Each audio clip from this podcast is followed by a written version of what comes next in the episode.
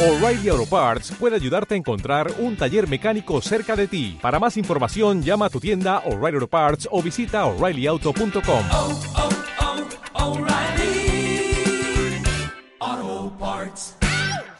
Si te gusta este podcast, entra en ivox.com y recomiéndalo.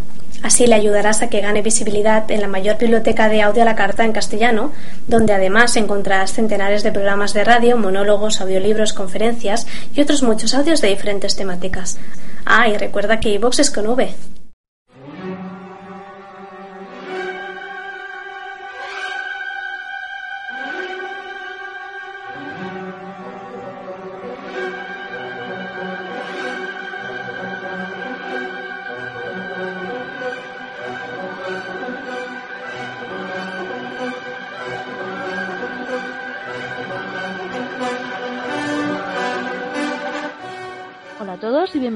día más al podcast de Furia Valkyria. Aquí estamos una semana más para repasar todo lo que ha acontecido en el primer equipo y en todos, lo- todos los equipos filiales del Real Madrid. Para ello contamos con la presencia de los de casi siempre. Por una parte, hola Naru. Hola. Hola Mer. Hola. Y Levis Nescat, que ya se me han acabado los calificativos para describirle. Hola Albert. Decían que sin, sin Morata le iba a ir mejor al Castilla. Decían que Morata era una mentira. La realidad es que sin Morata el Castilla no gana. Pues aquí, aquí tenemos al amante de Morata, así que nada, antes de empezar a hablar del Castilla y de la cantera, vamos a hablar un poquito de ese evento del que apenas se ha hablado, que ha sido el clásico del pasado domingo.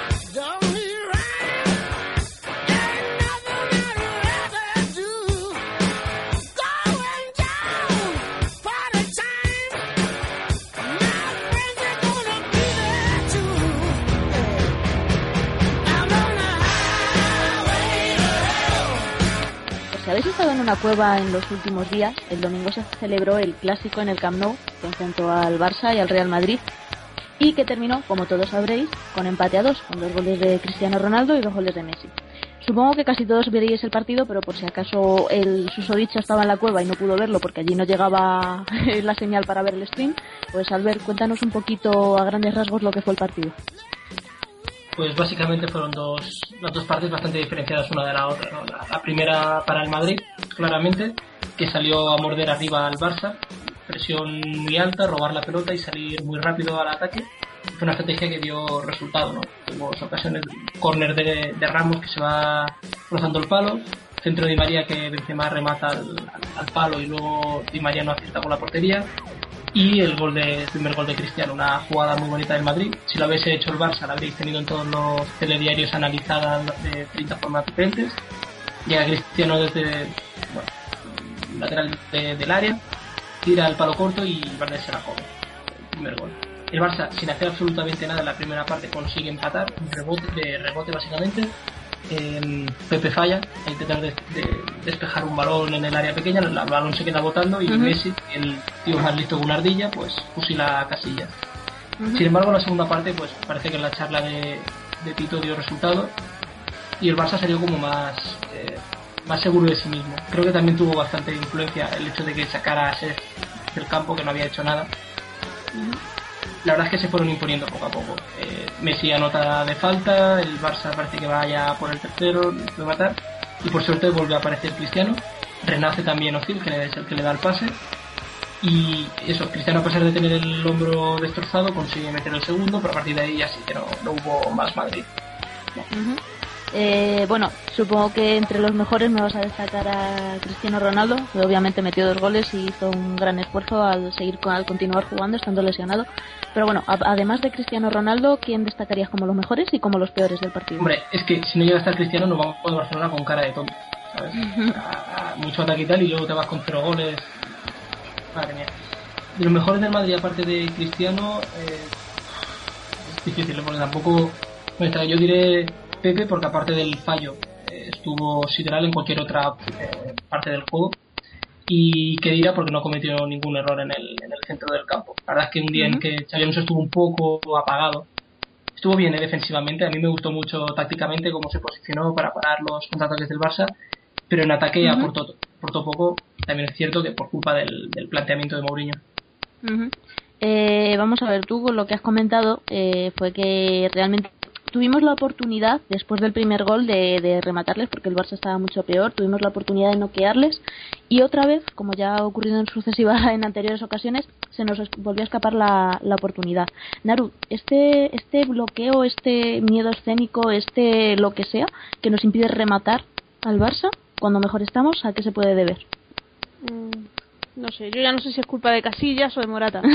Estoy aquí pensando. No lo sé, mm, pero ya es el guion del típico partido contra el Barça. De hecho, el, yo el primer gol ya ni lo celebro, porque siempre empezamos marcando, pero luego ya viene Messi, empata, y ya al rato nos van ganando, y esta vez menos mal que conseguimos al final igualar el partido. Pero de verdad no lo sé. Pero me da mucha rabia porque hay un momento, a partir del primer gol, que además es cuando a ella se les lesiona a Dani Alves, que yo pienso que es un jugador muy infravalorado dentro del esquema del Barça, que es un jugador, para mí, una piedra angular en lo que es su sistema de juego. Y en ese momento yo digo, es que, macho, que les podíamos meter otros dos. Y podíamos dejar ya el partido finiquitado y nada.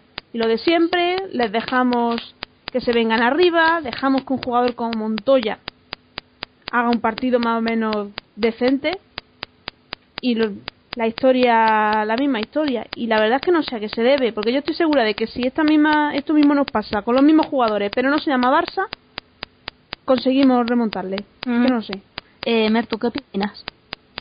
Pues básicamente lo mismo, que al final es un tema psicológico porque no conseguimos cerrarlo. Yo, ya deberíamos saberlo que si vamos teniendo ventaja no podemos despistarnos con el Barça y se empiezan a hacer un montón de fallos tontos y, y estupideces que al final lo que acaba consiguiendo es que se nos remonte. Entonces yo ya a conclusiones de si se puede hacer y no se hace es una cuestión de yo que sé miedo escénico llámalo como quieras pero es lo que hay Ujú. Eh, ha habido en estos días siguientes al clásico, ya sabemos que el clásico dura una semana antes, una semana después. Bueno, pues ha habido cierta polémica. Eh, bueno, se acusó por un lado a Pepe, se acusó por otro lado a los del Barça. Al ver, ¿los del Barça fueron teatreros o no? Hombre, no sé, vamos a, ju- vamos a juzgar alguna jugada así al azar, ¿no? Por ejemplo, el supuesto penalti a, a Iniesta, que es muy curioso, ¿no? Porque los culés se quejan de que Pepe pisa a Iniesta. Y es curioso que Iniesta salga volando, dando una voltereta en el aire. A mí que me lo expliquen cómo te pueden pisar y tú salir volando. O sea, no, no tiene mucho sentido. La gracia de que te pisan es que te ponen algo encima. Sí, son, No un, sé. poco de, son un poco de circo del sol, la verdad. Sí, Pero- o como algunas veces, me hace mucha gracia algo que hacen mucho, la gente no se da cuenta que es, te hacen la entrada y se quejan ellos de que se han hecho daño. Yo es, es algo también que, que- Además- lo hacen a veces, ¿eh? Pero, Sí, sí, sí. no sí además hay tres o cuatro siempre rodeando al árbitro ah, siempre eso es otra. O sea, lo de Xavi ya es acojonante. A la primera falta del Madrid ya va Xavi a comerle la oreja al, al árbitro. Yo soy jugador del Madrid y a la que veo que Xavi se acerca al, al árbitro le mete una hostia. ¡Plac! Ya para allá. O sea, Xavi es como el chivato de la clase, ¿sabéis? El típico chivato que luego cosías a hostias en el patio. Pues ese.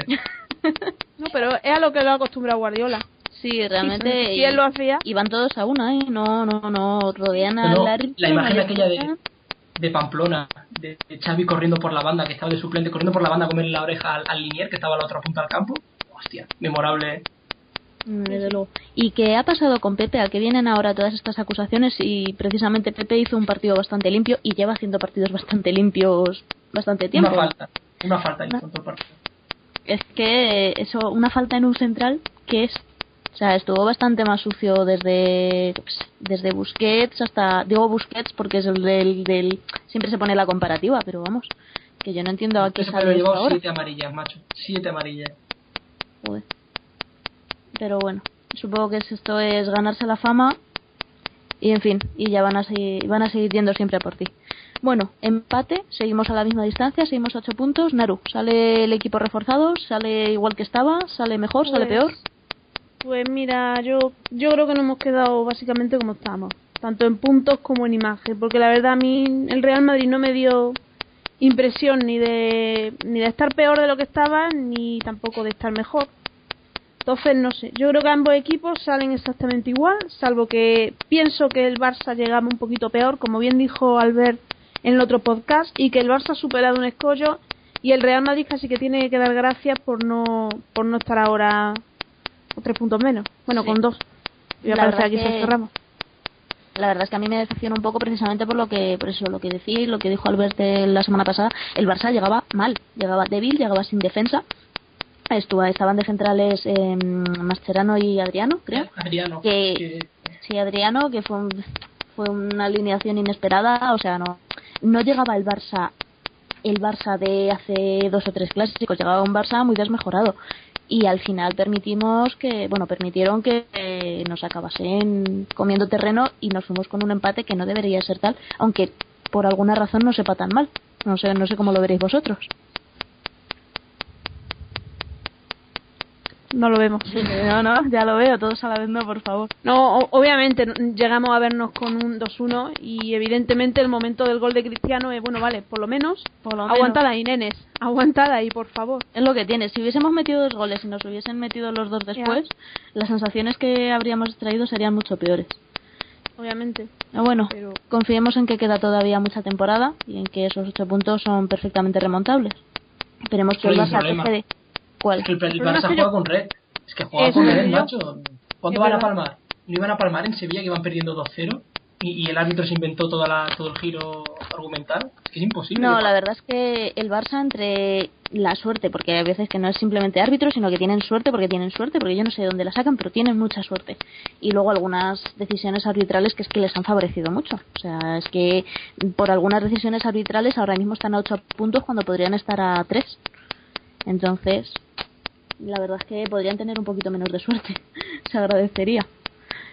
Claro que sí. Pero bueno, esperaremos a ver qué pasa. Todavía quedan muchas semanas y muchos meses de liga. Todavía 93 queda margen, todavía queda margen para que el Barça pierda, para que el Madrid siga en su línea, que es- al final es lo más importante. El Barça pierda o no, ya veremos, pero el Madrid no puede permitirse seguir perdiendo puntos.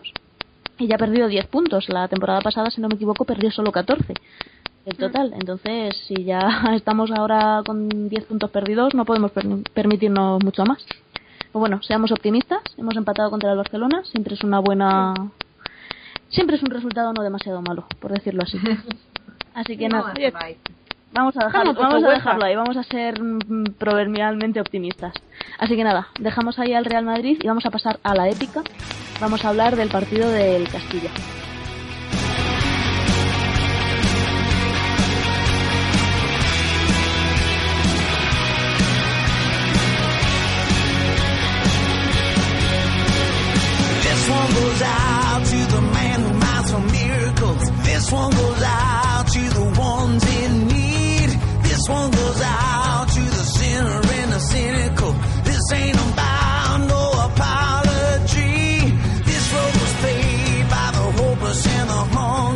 This road was by the of change. Walking beside the guilty and the innocent.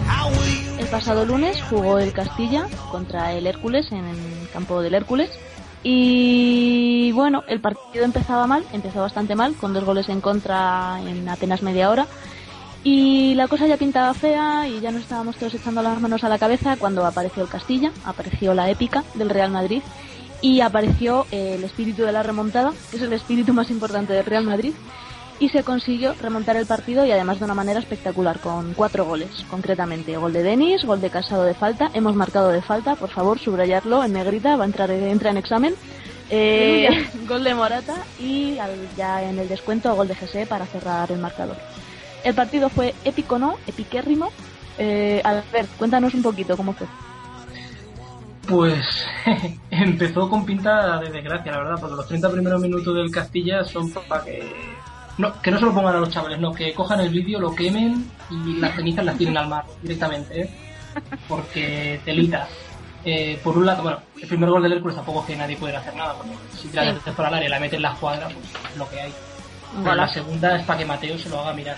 Yo lo dejo como, pues, él sabrá por qué, pero hostia, ese penalti era muy evitable.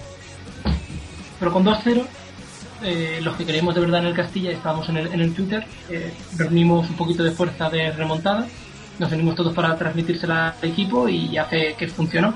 Un gol de, de Denis, gracias a la lucha de, de- de Morata con los centrales del portero, que ocasiona que el balón se le escape al guardameta, que estaba casi en la frontal, y claro, a puerta vacía anota el ruso, que está en un estado de forma tremendo.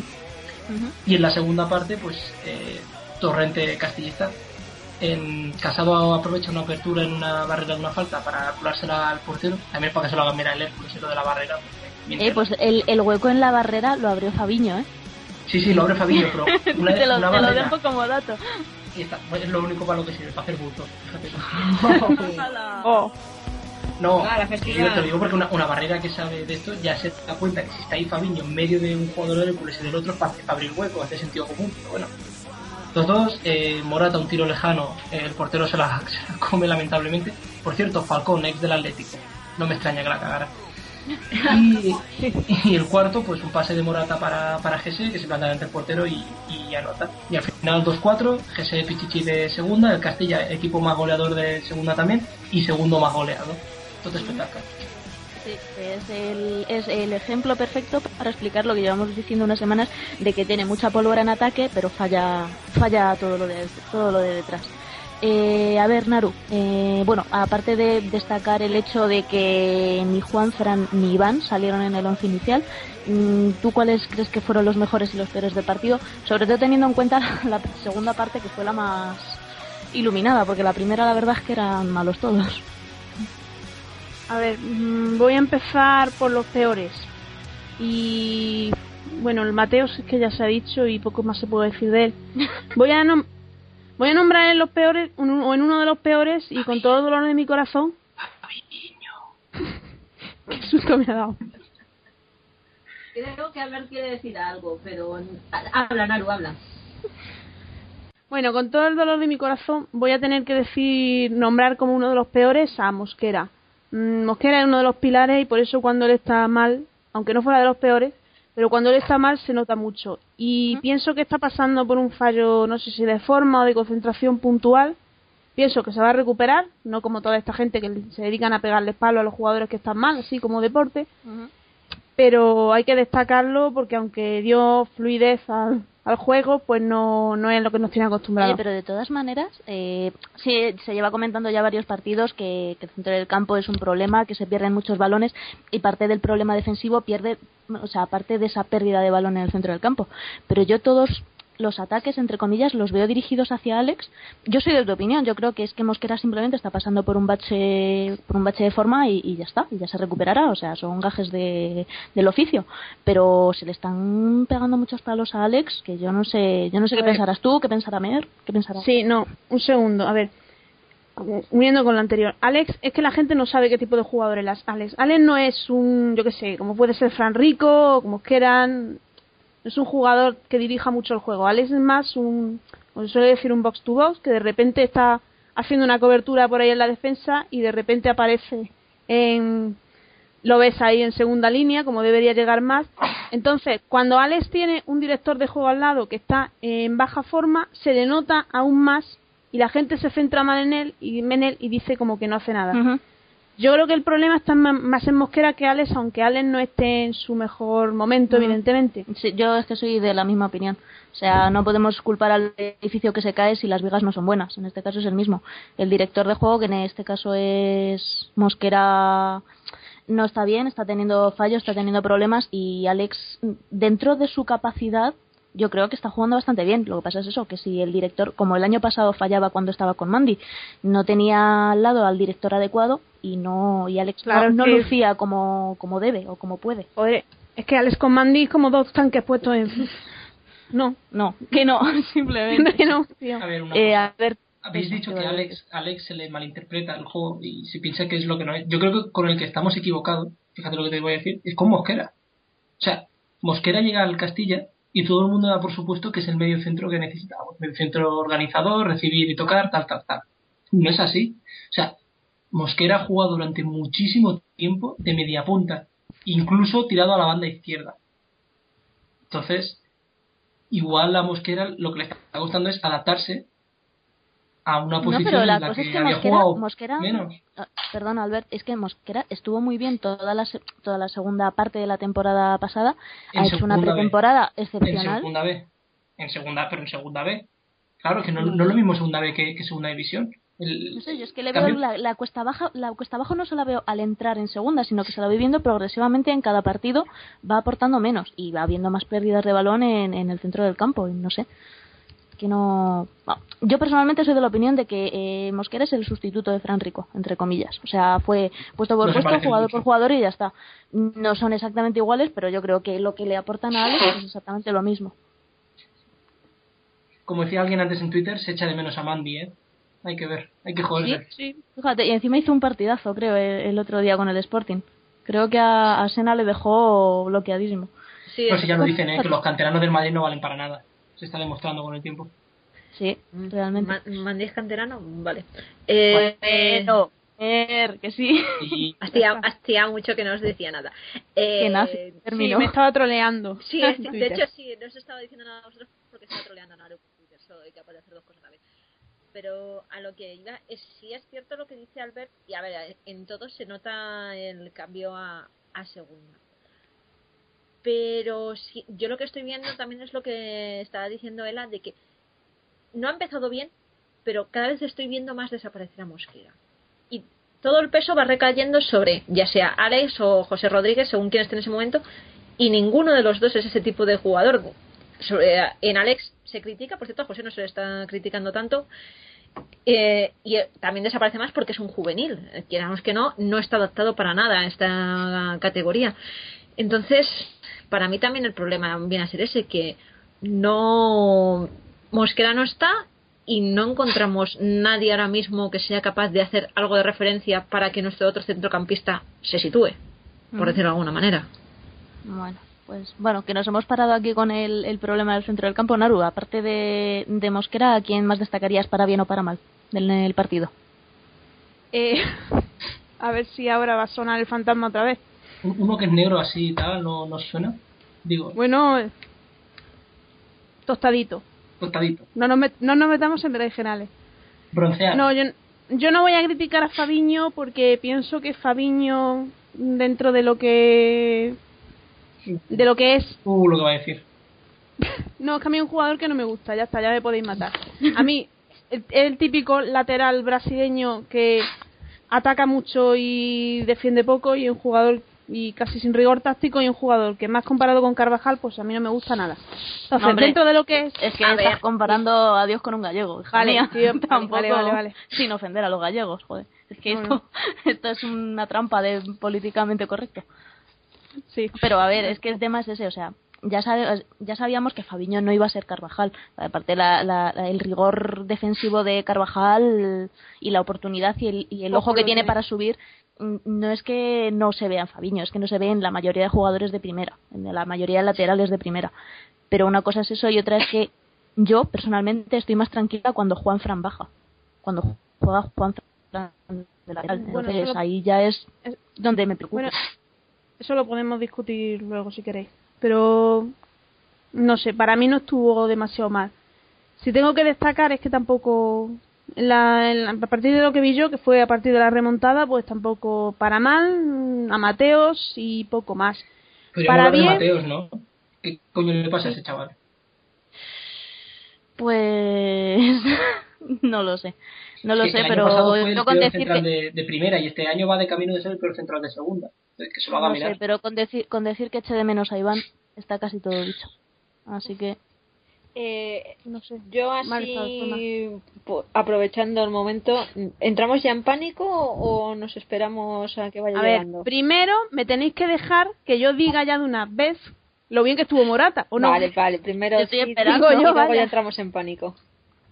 Bueno, pues Morata, mm, además voy a escribir un artículo sobre el particular, aporta al juego del Castilla y es fundamental para el juego del Castilla y quien no quiera verlo de verdad, pues que se vaya a Langa Flelu, que le gradúe unas gafas, que están muy baratitas y divinamente. O sea, lo que ese chico hace, mm, baja todos los balones, lucha, mm, protege de espaldas, la deja para que venga llegada de segunda línea, para que venga Geseo o cualquier otro. Y luego aparte el gol que marcó. Y lo De que verdad, colabora en el centro del campo con lo que Sí. hace falta colaboración en el centro del campo, que es que yo le veía o sea- bajar continuamente a la línea de centro.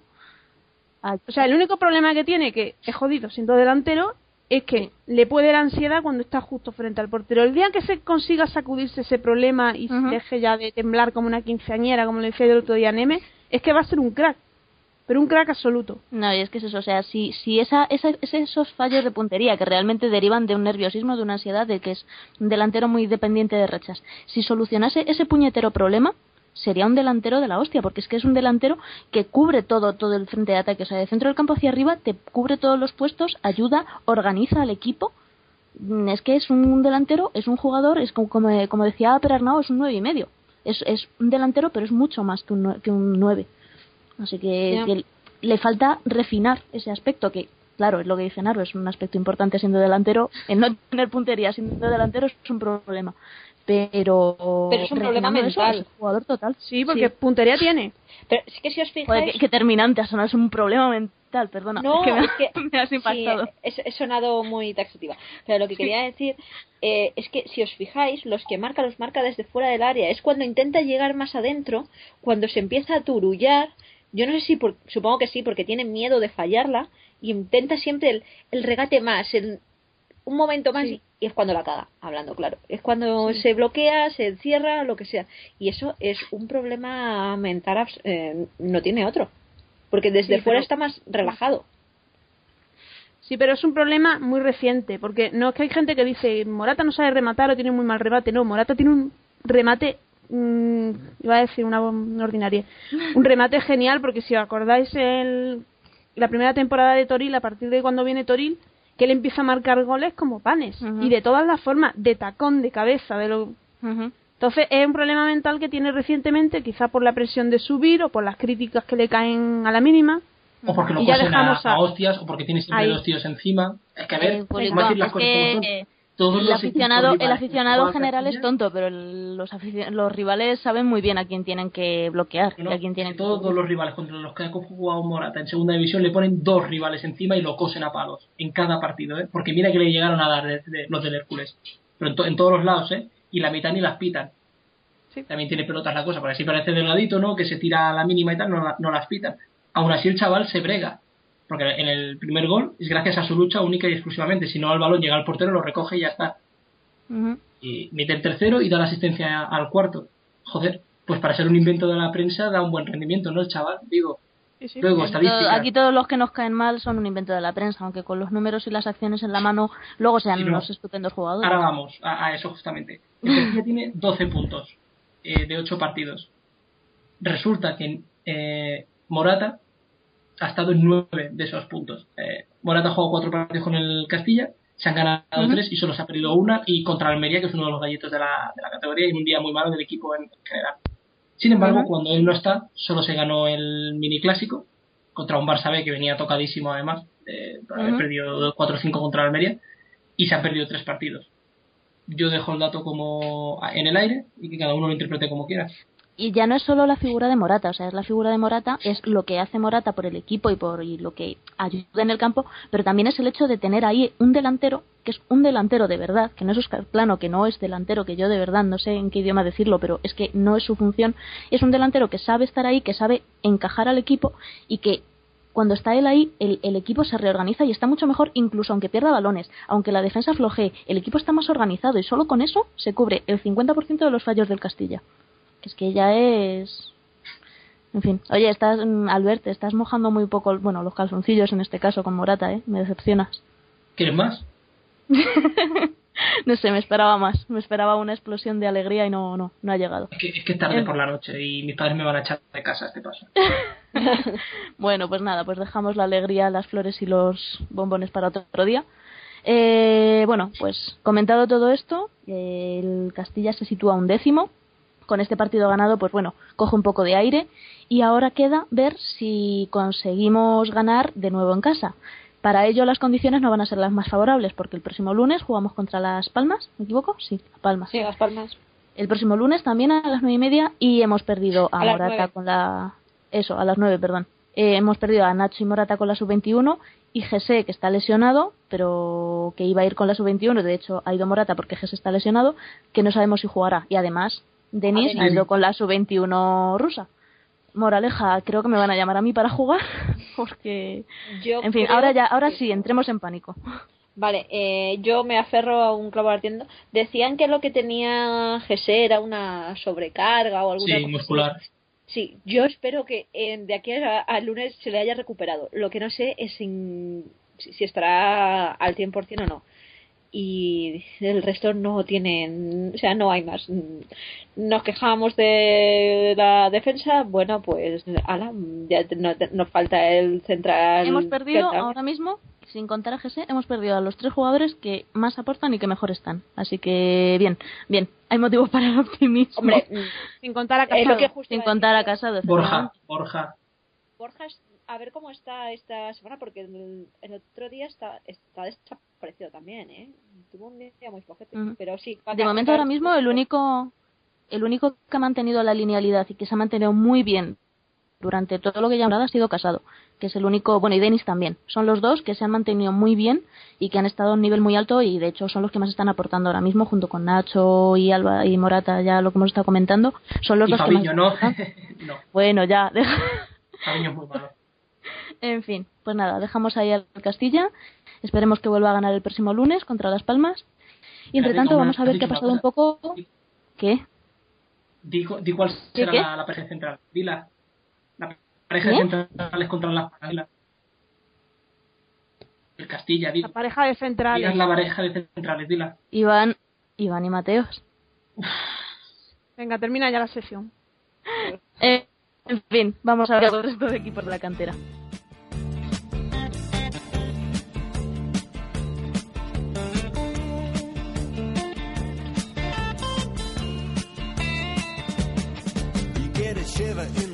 Pues vamos a ver qué ha pasado con el resto de equipos filiales del Real Madrid. Por una parte tenemos al Juvenil A, que jugó este fin de semana y que sigue líder después de ganar 3-0 ah, y con un doblete de De Tomás, que se está saliendo en el juvenil. En fin, yo creo que ya la categoría se le está quedando corta para la cantidad de goles que está metiendo. Doblete de De Tomás y un gol de Fran. El juvenil B, por su parte, perdió eh, la primera derrota de la temporada contra el Carabanchel por 1-0 y el juvenil C goleó, bueno, goleó a medias porque goleó, ganó por 6-3 al San Fernando B. Así que bueno, una de cal una de arena para los juveniles, el juvenil A sigue imparable. Y después de todo esto, en un fin de semana que ha sido bastante bueno en general para todos los equipos de la cantera, tenemos la derrota del Real Madrid C frente al Tenerife. Jugaba contra el líder, mm, no es que no esperásemos ganar, pero bueno, tampoco nos esperábamos brillar demasiado y sin embargo el equipo dio la cara, jugó muy bien. Y bueno, Naru, yo no sé si quieres comentar un poquillo lo que fue el partido. Mm, no puedo comentarlo mucho puesto que no lo vi, Ay, pero creo que lo- creo que Mercy lo vio y Mercy, me va a sustituir, perdona. ¿verdad? Merci, Ya, comenta el partido, anda. Ya nos confundes a una con la otra, que Normal. Es que eso- Sí, nos parecemos mucho. Bueno, eh, a lo que iba, aparte de a vacilar, es la que se me da muy bien. Eh, pues a ver, la verdad es que el partido tuvieron, empezaron desaparecidos, que si empezó marcando el Tenerife, no sé si fue en el minuto 3, 4, o sea, muy muy pronto. Y de ahí se empató en el 15, pero en ese periodo de tiempo pare- pasaron como yo una vida, más o menos. Em, Pacheco salvó dos o tres de las que decías, Dios mío, ya nos han marcado. Eh, hubo alguna oportunidad bastante perdida de por favor empatad pero sobre todo fue eso la sensación de si no llega a ser por Pacheco en los primeros 15 minutos nos meten un saco de goles luego ya una vez se consiguió empatar el C se, se, se subió eh, se echó para arriba y al final del descanso hubo momentos en los que pareció que se podía ganar. O sea, de hecho tuvieron la oportunidad, creo que fue Ramírez, de, de poner, o Burgui, a veces no, porque Burgui también tuvo alguna ocasión, de, de poner el 2-1. No se, no se consiguió y cuando marcó el Tenerife a la vuelta fue un jarro de agua fría. Eh, se lo intentó, tuvo algunas ocasiones, pero ya no fue tan fluido. Además empezaba a ser cada vez un partido más bronco, con más... eh, faltas, eh, tarjetas, evidentemente no pitadas a nosotros, sino pitadas al Tenerife, ese tipo de cosas que pasan en todos los equipos de, de la cantera y del Real Madrid y en general, y que todos conocemos también. Pero no dieron la sensación que habían dado en otros eh, partidos el C. O sea, dices, bueno, vale, se ha perdido. Hay que recordar además que el Tenerife es el líder de la categoría, si, vamos, del grupo, si recuerdo bien. Y fu- fue durante casi todo el partido, que digo, quitando eso los primeros 15 minutos, muy de tú a tú, de que podrían hasta mejor ganado o habrá arrancado eh, el empate.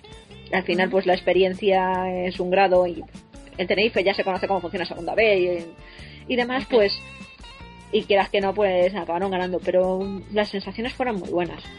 No, la verdad es que después de lo que estuvimos comentando de hace un par de semanas, de la falta de actitud, de la preocupación con el entrenador, con el grupo, con todo, mm, este cambio de actitud a mí me está, me está gustando bastante. O sea, parece, no sé si es que se están, simplemente se están entonando la categoría y ya lo ven de otra manera o no lo ven tan cuesta arriba, pero la verdad es que esta actitud y este que, pierdan, pero que no tiren la toalla. Que hasta el final luchen, intenten, si no se gana, pues nada, mala suerte. Frente a un líder tampoco se puede pedir tanto. Pero esa actitud yo creo que es la que necesita el Real Madrid C para, para, para mantenerse en la categoría por lo menos.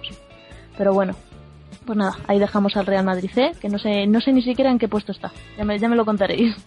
que si me pongo a mirarlo ya seguro que con el día de errores que tengo, digo alguna burrada.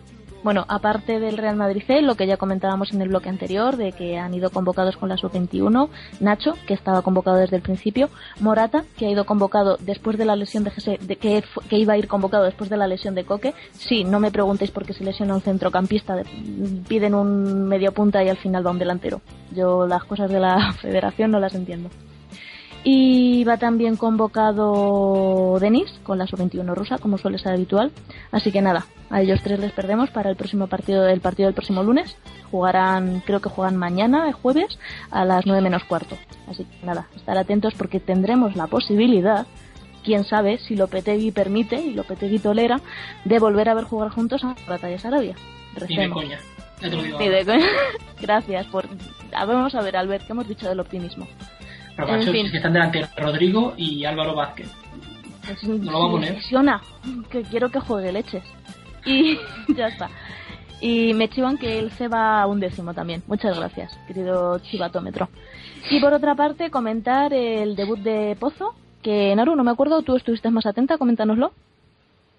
No, pues debutó ayer con los con el equipo reserva del Manchester City y salió en el minuto creo que fue 83 o 87 por ahí 83. y tuvo bien y tuvo una ocasión de gol y ya está está la gente vamos están bastante contentos los aficionados del Manchester City y nosotros pues nos tiramos más de los pelos por haberle dejado ir pero bueno Bueno, gajes del oficio también. sí Pues nada, ahí dejamos al C, a los de la sub-21, a Pozo, a todos ellos. Y vamos a comentar lo que ya va a ser el clásico de todas las temporadas en el- la fábrica del Real Madrid.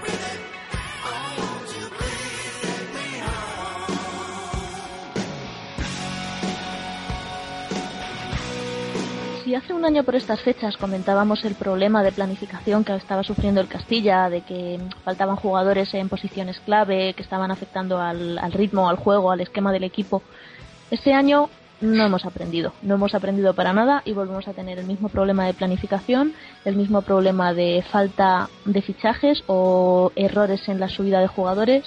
En fin, es un tema en el que podríamos estar hablando toda la noche, pero bueno, vamos a tocar ciertos puntos clave para poder acotar un poquito. Eh, para empezar, a mí me gustaría hablar de este sistema que tenemos este año de subida de jugadores, en la que hay jugadores como de Tomás o como de Navente, que en teoría han subido al Castilla, aparecen con ficha del Castilla, pero están jugando continuamente con el juvenil. Eh, estábamos comentando hace un momentito que de Tomás está saliendo en el juvenil, que se le queda pequeña la categoría. Mm, Albert, Naru, no sé cómo veis esto. Un descontrol, la verdad. te vamos a decir? Es que es extraño, sobre todo teniendo en cuenta las carencias del, del Castilla, ¿no? Todo el mundo entiende que es un, es un filial y por lo tanto no, no ficha a no ser que el Madrid lo quiera y por lo tanto se tiene que nutrir de las categorías inferiores. Pero es extraño que con la falta de, de delanteros que haya, se ignoren los mejores que tenemos por debajo y se ponga un media punta ahí a, bueno, a, a quedar a veces incluso en ridículo, ¿no? Porque claro, el pobre hace lo que puede, pero no puede hacer lo que se le pide. Ese es el, Ujú. el- el problema. Entonces, es un tema interno del Madrid, que me imagino que hay razones extradeportivas de por medio, pero es un tema a solucionar, porque si no, cuando no esté Morata, ¿qué hacemos? Llora. Lo que hemos hecho, suicidarnos. Naru, ¿tú qué opinas? Pues lo mismo. Yo- el año pasado se le dice a, a, a De Tomás, igual que a Benavente, bueno, y a José, mm, se le se augura ya que van a subir al Castilla sin pasar por el Real Madrid C, decisión que obviamente es precipitada, y ahora este año resulta que tenemos en el Castilla tenemos mm, cero delanteros, porque Morata supuestamente es del primer equipo, aunque de vez en cuando baje. También tenemos a Raúl de Tomás, que no juega con el Castilla porque está muy verde, que juega con el juvenil. Y en el Real Madrid C tenemos a Rubén Sobrino, que, bueno, y a Burgui, que tampoco de vez en cuando es convocado. Cuando lo más lógico y lo que se esperaba a principios de septiembre era Morata jugando de vez en cuando con el Castilla, Rubén Sobrino en el Castilla, y Raúl de Tomás fogueándose en el C junto con Burgui, y en el juvenil a por quien le toque. Ah. Y yo no sé por qué se han hecho, se ha hecho todo al revés. No, pero además es que es desconcertante el hecho de que tenemos el caso de los tres juveniles, de mm, eh, José Rodríguez, Cristian Benavente y Raúl de Tomás, que tenemos José Rodríguez, pues bueno, sí, obviamente no está siendo titular porque viene de juvenil y tiene que foguearse, pero bueno, parece que al entrenador le gusta, está poquito a poquitito, está jugando algo, vale, bien. Pero el caso de Benavente y el caso de Raúl de Tomás, cuya presencia en el Castilla es meramente testimonial, pues no se entiende que por lo menos, pues vaya, dado que se les consideró aptos para el Castilla, ahora ni siquiera están jugando en el C. No, no tiene mucho sentido. Y también, por lo que estás comentando, el hecho de que no tenemos ningún delantero, porque el único delantero puro que tenemos realmente pertenece al primer equipo, y sin embargo no sé cuántos mediapuntas tenemos, yo he perdido la cuenta ya. Cuatro. Si es que esta, no hemos hecho nada más que fichamos a Borja, que vale, también creo que también puede jugar. Todos pueden. Sí, sí, es extremo, media poder- punta. Poder, poder pueden, pero... Luego vamos y fichamos a Jota y cuando pensamos que vamos a fichar un delantero fichamos a Jota que es media punta, que vale, será buenísimo, pero macho, buen- media punta. Oscar Plano también juega en esa posición. Jesse también puede jugar en esa posición. O sea, es que no hemos luego hemos fichado a Kini, no sé para qué porque no está jugando. Nada. Es que ni ha debutado, creo yo. Hombre, puestos a esto, no sé para qué el año pasado fichamos a Ríos que lleva ya como tres o cuatro convocatorias sin entrar. Que... Hombre, es Ríos el año pasado mm, al final acabó jugando más de lo que se esperaba. Lo que pasa que este año eh, hemos visto la eclosión brutal que yo creo que nadie nadie esperaba una cosa así de Jorge Casado. Ujú. Que ha pasado de ser el tapado por Carvajal a ser el mejor jugador del Castilla prácticamente en casi todas las jornadas, el jugador más regular. Sí, pero no sé. Yo es que con el problema que veo atrás en defensa me, todo me parece poco. Albert, no sé cómo lo ves tú. Volvemos a, a lo mismo. Si hablábamos Ese, de ese suspiro ha sido muy... muy expresivo. Suspiráis, No, princesa. Es un, es un suspiro pensando en el lunes que viene, ¿sabes? Porque claro, si hablábamos del hueco que hay en la delantera, en el centro de la defensa no nos quedamos cortos, ¿eh? Porque claro, sí, está Nacho. Y al lado de Nacho, una semana ponemos a Iván y se mete un gol propia. A la siguiente ponemos a Mateo y hace un penalti tonto. A Derek no lo ponemos directamente. Ostras, a mí esa parte también me tiene, tiene esto, porque en teoría sí que hay un, un repuesto de, de las categorías inferiores que es Derek, pero no lo pone. Toril, A mí es que ni, lo convoca. no sé, no sé, no sé qué pensar a Toril, pero a mí Derrick no me convence nada. Para jugar en segunda no me convence. Y Pues es después del europeo sub-19, que a mí no me gustó mucho lo que hizo, no sé, no es que no lo veo preparado, es que para mí es que el problema realmente es que a Nacho aparte, ahora mismo el mejor central que tenemos es Iván. Aceptemos la cruda realidad. La realidad no es, no es buena con los castillistas, no es justa. Pero, Pero bueno, nadie tiene la culpa de que Mateos haya salido rana. Mateos está considerado un muy ¿Cómo buen no? central. ¿Cómo que no? ¿Cómo, cómo que está considerado un A buen ver, central? ¿En qué mundo hemos Estaba, a ver, antes de esta, en la temporada pasada cuando se le fichó, Mateo estaba considerado bastante bueno, por lo menos para segunda división. Sí. Ahora, si el chaval no responde, pues yo qué Sí, sé. pregunta a Zaragoza sobre Mateo, verás tú lo que te dicen. A ver, Zaragoza estaba en primera, en fin. Sí, sí. Bueno, y Zaragoza. Pero que a Mateo yo me acuerdo que antes se le, incluso se llegó a decir que era el pique madridista. En fin, Hombre, no sé yo si eso es bueno o malo. y tan, Pero y tan calvo también, la mesura y el término medio. no, pero que se, se decía que a, que a Muniño le gustaba mucho. Bueno, a Muniño siempre se dice que le gusta mucho mucha gente. Sí, pero- Desde Caranca hasta, en fin.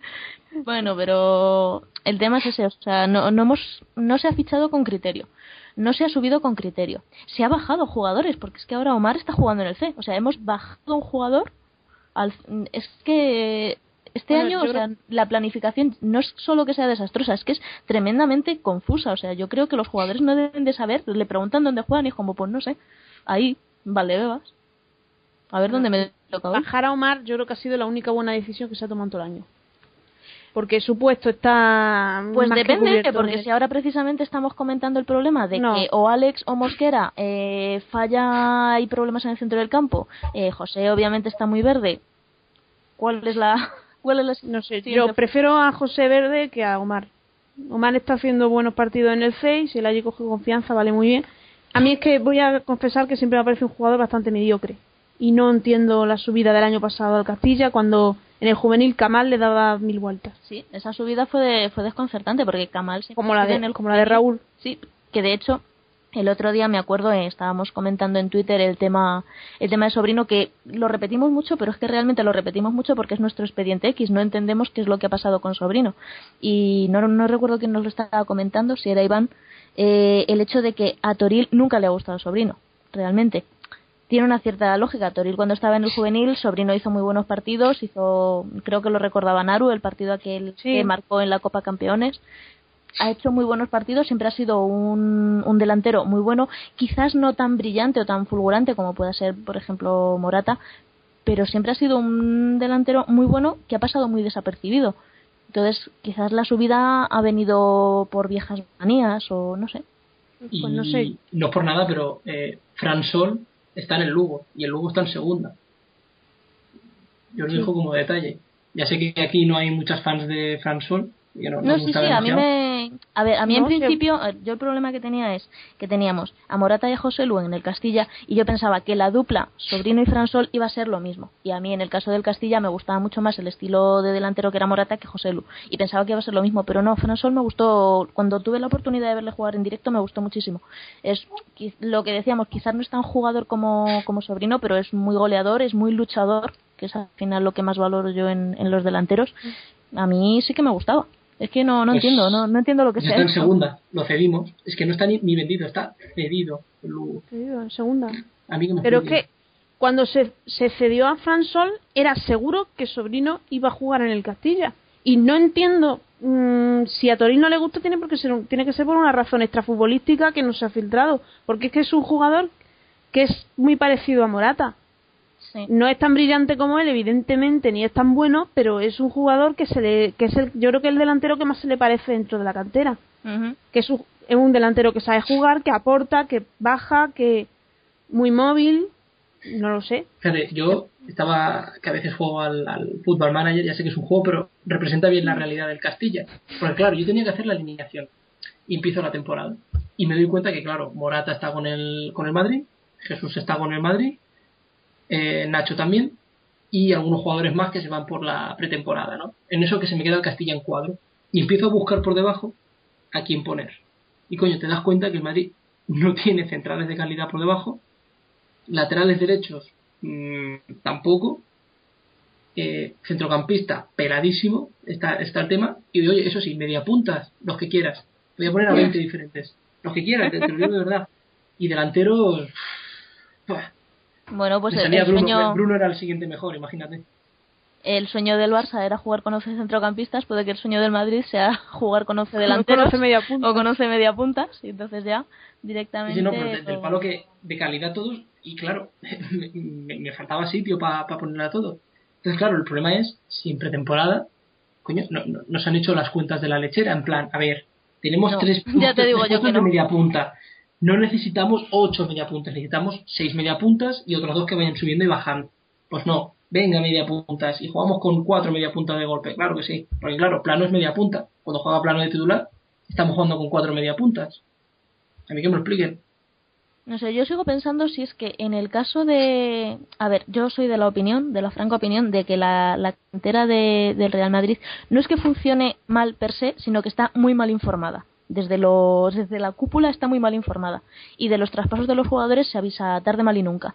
Entonces, por ejemplo, a mí Fabiño me parece que responde a un fichaje de rebote. En plan, se enteraron de que. Carvajal se iba un día antes y fue en plan, nos acabamos de quedar en cuadro. Y ficharon lo primero que pasaba por allí, en este caso pues fue Méndez. Oiga, ¿tiene usted un, ¿tiene usted un lateral? Venga, pues, pues ya está, pues este mismo, porque mejor este que nada. Eh, en el caso de cuando la marcha de José Lu Morata subiendo al primer equipo, yo creo que es que fueron noticias que, sobre todo la subida de Morata, la confirmación definitiva, no llegó hasta muy tarde, porque es que esta ausencia de delanteros y, y, y luego eso, lo que estáis diciendo, ceder a Fransol, cuando obviamente es que hacen falta delanteros en, No en los dos sitios, no es que no se entiende. No sé, sobre el papel lo hicieron muy bien. O sea, sobre el papel dijeron, bueno, en el Castillo vamos a subir Sobrino y cuando baje Morata. Fransol ya nos sobra. Fransol, venga, cedido al Lugo. Y en el Real Madrid C vamos a tener a Raúl de Tomás más a, Burgui que lo hemos fichado. Sobre el papel lo hicieron muy bien. Lo que pasa que a última hora deciden darle a de Tomás una ficha en el, en el Castilla que no va a utilizar Eso. y bajar al otro y como te quedas así. Y luego lo que dices tú, que, que la cúpula no se entera, yo creo que Toril hay veces que se entera de los fichajes y las cosas después que nosotros. Por Twitter entero. Sí, no, no, exageración, pero es verdad. Por ejemplo, lo de Carvajal sabemos que le pilló completamente por sorpresa. No, lo de Carvajal nos pilló en y fue así, de esta- no, y fue así, y además es muy normal que acudieran a Méndez y le dijeran, oye, tiene un lateral que no nos podamos apañar este año, ahora venga, trae. Normal, más vale Fabiño que nadie. Ya, pero no sé. Y es que el tema de los mediapuntas, o se ha fichado el- a- se ha fichado mediapuntas y se ha subido a mediapuntas con la idea de reconvertir a saco y de que alguno a lo largo de la temporada, ya sea Plano, ya sea GC, ya sea J, ya sea quien sea, Borja también, que ha jugado de delantero, mm, conseguir conseguir encaminarles hacia el puesto de delantero, hacia una especie de nuevo Morata, nuevo José Lu, llamémosle X, o, o no entiendo, no entiendo nada. A ver, yo no sé si. Yo tengo la sensación de que a. Bueno, Borja no ha salido muy bien. Tengo la sensación de que tanto a Borja como a Jota, como a toda esta gente, yo no sé si se le ficha porque. No sé, porque son buenos y pusieron su ojo en ellos y dijeron, vamos a coleccionarlos todos. Sí, Pero es eso, porque es que. Que a todos, como si fuesen Pokémon. Como los Bien, Pokémon. Porque Borja vale, y además nos ha encantado Sí. todo. Pero macho, Jota es que creo que no ha debutado. Si ha debutado, juega muy pocos minutos. Es que no sé ni qué cara tiene. Ahora que- mismo no, no se está contando mucho con él, la verdad. Y aunque llegó tarde a la pretemporada, Claro. Entonces eso para el propio jugador, no solo para el propio jugador, sino también para los otros mediapuntas que tenemos y que vienen de la propia cantera. la verdad es que no, no lo entiendo. No lo entiendo como no entiendo otras muchísimas cosas. O por ejemplo, mm, ¿qué pensará Aguza? ¿Está todavía en el Real Madrid C? Es que, de hecho, tenemos en el Real Madrid C a varios jugadores que ya han estado un año en el Real Madrid C, que no tienen la, o sea, que su calidad está muy por encima. Ahora, pues bueno, con la, el ascenso a segunda B y tal, pues bueno, realmente pueden permanecer ahí un tiempo, pero es lo que tú dices, ya no solo sobrino, en el caso de, en el caso de Aguza, Aguza debería de estar ya en el Castilla. Pero claro, como hemos fichado a lo tonto, es que no hay hueco para meterle en ningún sitio. Ahí estamos. No sé, Albert, estás muy callado. ¿Tú no tienes nada que decir? No, estaba pensando en el caso de Aguza. Vol- Volviendo al tema del, del Football Manager, me salía que era mejor que José y que Omar. Entonces, yo no veo ninguna razón por la cual no pueda estar de suplente de Alex y de Mosquera, ahí en el centro del campo, Y sería, una mano. yo por lo que le he visto jugar, sería un- una muy buena alternativa tanto a Mosquera como a Alex. ¿Ves? Es que no, esas son cosas que, que no me explico. Kamal también, bueno, Kamal, Kamal en, en este caso, Kamal es que es un muy buen jugador, pero es que ni si- no- o sea, a Díaz no le gusta, o quiero pensar que no le gusta, porque el año pasado apenas jugó, ha empezado a jugar este año. Y Pero es que- centrales, ¿cómo va el, el, el C? Es que muchas veces lo veo jugar con defensa de tres incluso. Centrales en el C está Molero, que creo que sigue, que a mí sí que me gusta. Tiene, tiene fallos, tiene fallos importantes, no es deslumbrante, no tenemos una defensa deslumbrante, pero a mí Molero me gusta. Y de hecho, no sé si os acordáis que la temporada pasada hubo un partido que expulsaron a uno, nos quedamos sin otro. Bueno, el caso es que tuvo que subir Molero y jugó los 90 minutos y estuvo muy bien. A mí me gustó. Sí. No sé. Luego había otro central juvenil que era Iván Saez, que no me acuerdo, ya no sé en qué equipo está. Que le he perdido la pista Estará en el A, completamente. ¿no? En el A, en el juvenil A. Pues es un jugador que lleva ya, no sé si tres años en el A. Un jugador que no sé qué, pues creo que no lo han subido ya al C por lo menos. Porque lo vi hace tres años en la Copa Campeones, tenía 16 años, el chaval tenía una pinta impresionante. Sí, de hecho se había hablado mucho incluso en los medios alguna vez habían hablado de, de esa, me extraña.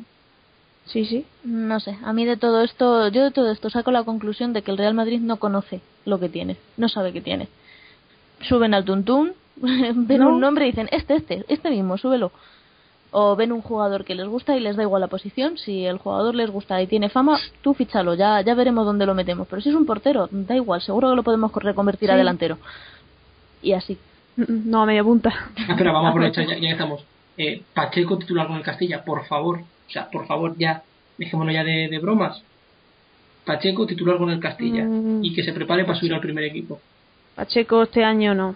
Este año poco va a jugar Pacheco. Entonces, Este año, ¿cuántos milagros Jesús. tiene que hacer con el C para que lo, para que lo suban al Castilla? Porque Precisa- es que mejor sí, lo- que los otros Pero es que dos. si los milagros con el C no lo hace, no lo hace nadie. Si total es y- igual, pierden igual. O sea que tampoco. No. Y No, es que Jesús créeme. y Tomás están por delante. O sea, Y Tomás- no va a jugar. A mí, a mí me ha sorprendido que Tomás se quedara este año. A mí me La ha verdad. desconcertado más que sorprendido, porque yo le veía con un pie y medio fuera. O bueno, como, es como el caso de Juanfran, que lleva dos años yéndose y no se va. O sea, yo creo que al final estos también, estos amagos de me voy, me voy, me voy, me voy, no, me quedo, yo creo que al final también influyen mucho en la planificación. Yo creo que se fichó también, yo creo que a Kini, por ejemplo, Claro, se le Kini- fichó con la idea de... No, pero Kini está de- lesionado. Ojo, ojo, con, que lo iba a comentar antes. Kini Ah. no ha jugado porque ha estado lesionado. Y me parece que fue la primera vez que estuvo convocada este fin de semana. Ah, vale, vale. ¿Ves? Eso no, eso no lo tenía, no tenía el dato. Yo sabía que no estaba jugando nada, que no estaba siendo convocado, pero bueno, igualmente a Kini se le se le fichó para suplir la supuesta o la muy previsible baja de Juanfran y Sí, sin embargo no ha habido Es baja de Juan- Juanfran Si es que Juan Fray estuvo prácticamente fichado por el Betis. Y sin embargo pues nada siempre O sea le podemos que- reconvertir a lateral para suplir a Bueno. Fabiño que suple a Carvajal que su... Buah. en fin Bueno, no hemos hablado de. Que, no, que digo, no hemos hablado de si nos gusta más Fabiño como lateral o Juanfra. A mí Famiño me gusta, me gusta en una posición muy concreta, que es en la grada. Ahí me encanta. Está tremendo. a ver yo Una no- forma de sentarse, madre mía.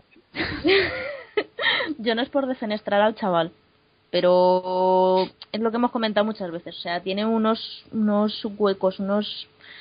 Eso no son huecos, esos son agujeros negros eh, a la hora de defender.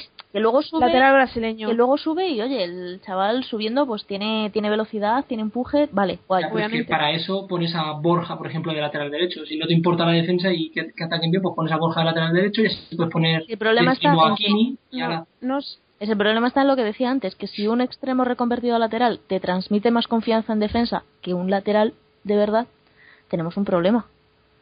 a mí es que no me transmite de- mm, confianza ninguno de los dos. Pues a mí Porque me transmite Fabiño- más confianza. que- No, ya, bueno, lo digo. que- vale, pero es que a mí cualquiera, mm, Jesús puesto ahí me transmite más confianza que Fabiño.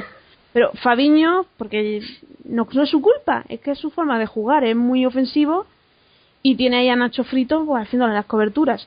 Y luego Juan Fran, que vale, que el chaval es muy comprometido y a mí un jugador que me encanta de siempre y cumple, pero es extremo y él tiene alma de extremo y él siempre tira para arriba. La cabra tira al monte y Juan Fran tira a la portería.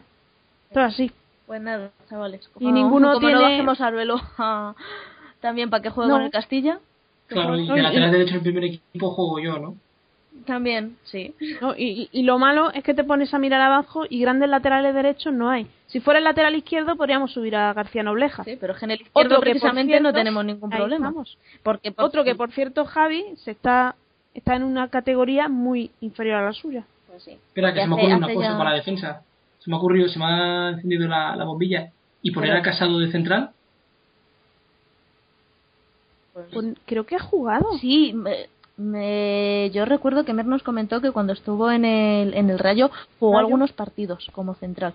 No, es o que sea, tiene yo buen no, no remate lo de sé, no lo he cabeza, salta pero- bastante y físicamente Ya. es potente. Yo prefiero poner a Ríos de lateral izquierdo que a Mateos de central, sinceramente.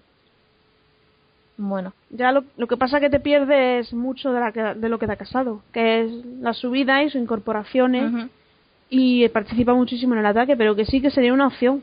A mí Ríos me gusta. O sea, cuando jugó en segunda También. a mí me pareció que lo hizo pues muy Sí. bien para ser un suplente. Y me, Es muy- no el brilla tanto como casado, pero, pero la verdad es que es una pena que tenga tan, tan, tan tapada la posición y tan tapado el camino cuando Una- realmente es una un... saque de falta y de córner el chaval.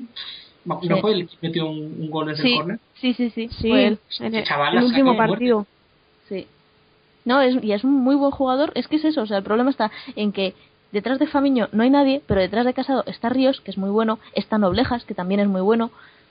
Estamos descompensados. Estamos Bueno, descompensados. yo el otro día vi a Llorente, el lateral derecho del C, ¿Sí? y me gustó bastante. No, había uno que me gustaba, pasa que ahora está lesionado, que es el que trajeron de Joel. Mestalla, el Joel. Joel, ese es bueno. Ah, Joel, sí. Pues el que le está sustituyendo ahora que es Llorente, oye, yo si esto sigo así, si fuera Toril lo probaba. A él o a Joel, cuando se recupere de la lesión. No sé. Yo creo que, salvo que venga algo en el mercado de invierno, Moril va, Sí. Tor- uy, Toril va a morir con sus ideas y con sus Ya le principios. conozco. Yo creo que Y vendrá un delantero. si Fabiño está ahí, pues a Nacho le tocará trabajar doble y trabajar las coberturas. Y si Morata no está, pues al pobre plano le plantarán el papelón de ser el delantero centro del equipo y ala, tira tu pa'lante. Soluciones. lo que le hace falta al, al Castilla. O sea, el De experimento Mateos no ha funcionado, pues hay que traer a otro. Es que la, el- la pareja de centrales es quizá la parte más importante para un equipo primerizo en segunda. Pues eh, la pareja de centrales, la pareja de centrales es una cosa que va para atrás con cada año. Sí, sí. va hacia atrás cada año porque Mateos ¿Os era? Mateos cuando jugaba en el Castilla la primera época era muy bueno era la pareja de centrales de, de Nacho y Mateos era buena era un- una defensa muy sólida. Luego vino Juanan que era el suplente de Mateos que Mateo. no era tan sólido pero bueno a mí a mí personalmente Juanan sí que me gustaba sobre todo más que por sus habilidades mm, personales porque se entendía muy bien con Nacho. Entre los dos hacían una defensa muy sólida. Se fue Juanan y vino el suplente de y es que al final nos estamos renovando con suplentes. Con el suplente del suplente del suplente. Ascendemos la categoría pero bajamos la supuesta calidad del jugador. Entonces Bueno, eso está pasando casi en todas las líneas, porque está, ahora están siendo importantes, por ejemplo, Plano, mm, Che- Cherisev se está saliendo, pero ambos, mm, Plano era suplentísimo el año pasado, salvo al principio. y Cheri era Y Cherisev- el Pero no que fuera suplente, el es que pobre- Plano se rompió la, la clavícula. Sí, bueno, pero eso ya fue a mediados casi finales de temporada, ¿eh? Pero el- la primera mitad de la temporada estaba perfectamente y apenas apenas contó. Pero yo qué sé, no, no entiendo. Hay, hay veces que me gustaría entrar en la mente de los organizadores, de los entrenadores y saber qué piensan, o sea, saber cómo se No, es que organizan. yo- no se hacen sus es que que- en los cuadernos, por Dios. No, no, es que yo creo que ni siquiera cuentan con los entrenadores para eso, porque las cosas que hemos que hemos sabido lo hacen indicar. O sea, que Torino no se enterara de que iba a perder un jugador como Carvajal. En fin, Bueno, pues nada, pues aquí estamos, un año después, Pues- una categoría más para el Castillo y para el FE, hablando del mismo problema, la, la mala planificación, la desastrosa planificación, la nula comunicación que hay en la cantera del Madrid. Nada, os cito aquí dentro de un año y volvemos a hablar de lo mismo, ¿vale? Lo mismo hemos subido a primera y seguimos teniendo el mismo problema. a lo mejor. En fin, pues nada, muchas gracias a todos por estar aquí, muchas gracias a los que nos escucháis, ya sabéis que podéis poneros en contacto con nosotros en nuestro Twitter, arroba furiavalquiria, y en nuestra página web, eh, furiavalquiria.com. Muchas gracias y a la Madrid. A la Madrid. La décima.